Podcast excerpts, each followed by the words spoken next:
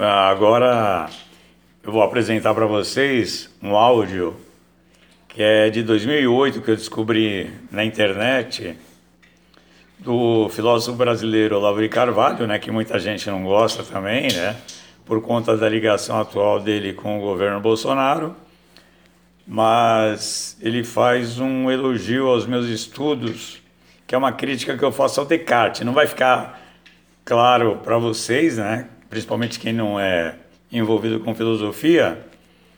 É, então eu descobri esse áudio, né, tá na internet até naqueles programas que ele fazia, né?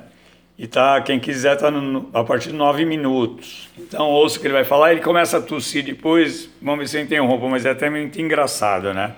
Ele vai fazer uma comparação minha com Antônio Cícero e eu vou explicar por quê.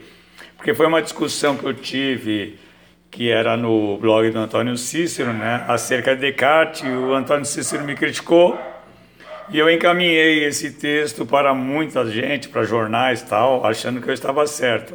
E também foi encaminhado a ele na época. E ele se manifestou.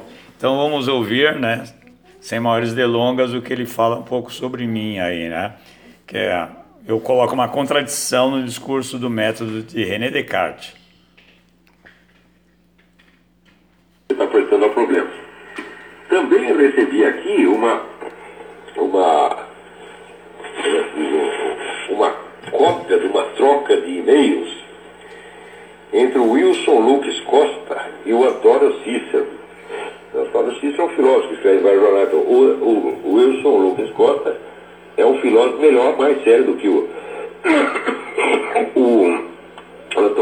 muito mais consistente, mas que não escreve para algum, só escreve pela internet, de vez em quando me manda uma mensagem com os exames meticulosíssimos de, de assuntos, sobretudo de lógica.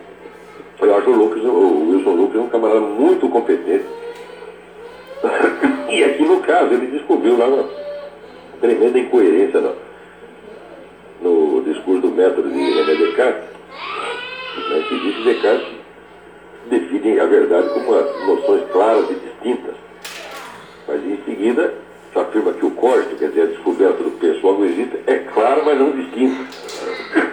E ao mesmo tempo aí o toma como fundamento toda a verdade. Que eu acho que o Lucas tem toda a razão.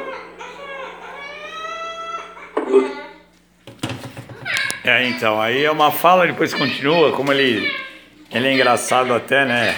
Muita gente leva a sério nesse sentido, e ele começa a tossir muito, depois ele vai concluir mais alguma coisa, mas em, em síntese, em síntese é isso, em síntese é isso, é, o, é a fala elogio.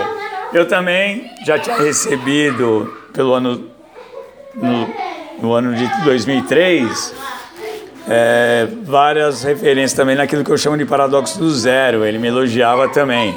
É, então é mais aí uma referência que eu tenho. Eu sei que tem muita gente que não gosta dele porque politizam as coisas, né?